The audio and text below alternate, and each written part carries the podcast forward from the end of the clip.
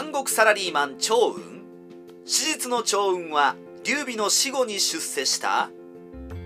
趙雲は蜀の将軍です。高孫さんに従軍していましたがその時に知り合った劉備についていき亡くなるまで戦います。趙雲は正史三国志において非常に実績が少ない人物なのです。それはどういうことなのでしょうか？実は一般に浸透している趙雲の実績のほとんどが劉宗の歴史家である廃将氏が正史三国志に記した中なのです。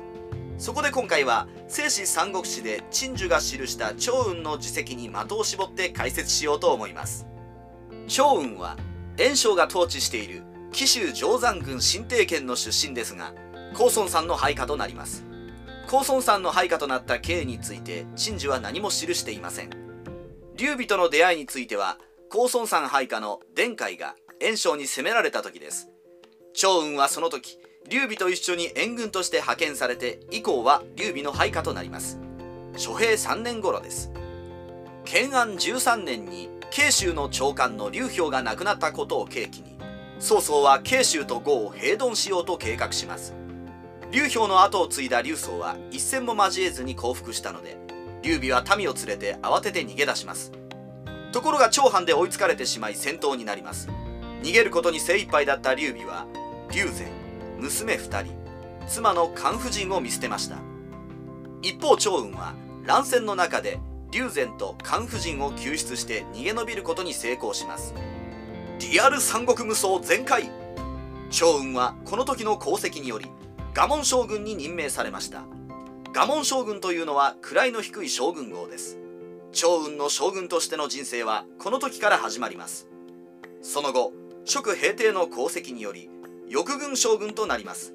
残念ながらこれも位の低い将軍号であり趙雲は働きの割にはあまり出世していません。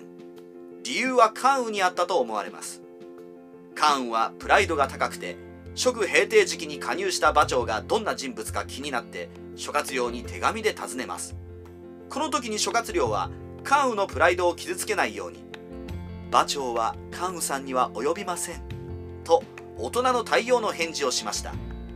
喜んで関羽はその返信の手紙をみんなに見せびらかしたそうです。また甲冑を三品官の交渉軍に任命する時も関羽が納得しない可能性が高いと諸葛亮は察して劉備自ら関羽を説得した話もあります。このように趙雲が功績を立てても出世ができなかったのは関羽の存在が大きかったからでしょう。おそらく趙雲自身も遠慮していたのではないでしょうか。劉備が亡くなり劉禅が即位した健康元年に趙雲は西南将軍さらに陳東将軍に昇進します。これらは二品官の将軍号であり方面軍の司令官という役割を持っています。健康元年といえば劉備関羽張飛馬長甲冑といった蜀創業の人々はすでに奇跡に入られています。残っているのも趙雲劉園諸葛亮義円荘園メジャーからマニアックな人々ばかり。趙雲は残っている中でもかなりの古株なので自然と昇進しました。時間はかかったけどようやく長年の努力が報われたのです。趙雲はまさに典型的サラリーマンと筆者は思います。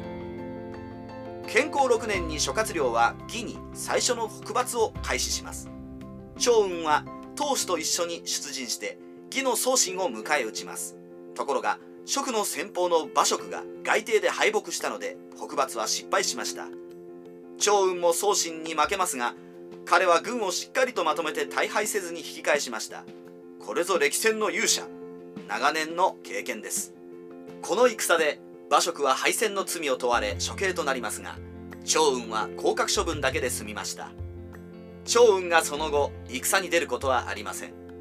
外邸の戦いの翌年健康7年に趙雲はこの世を去りました。三国志ライター明の独り言。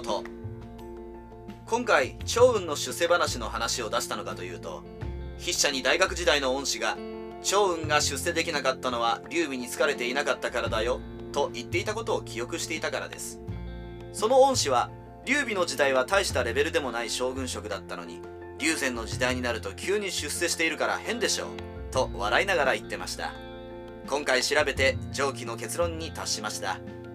これが恩師に読まれないことを祈ります。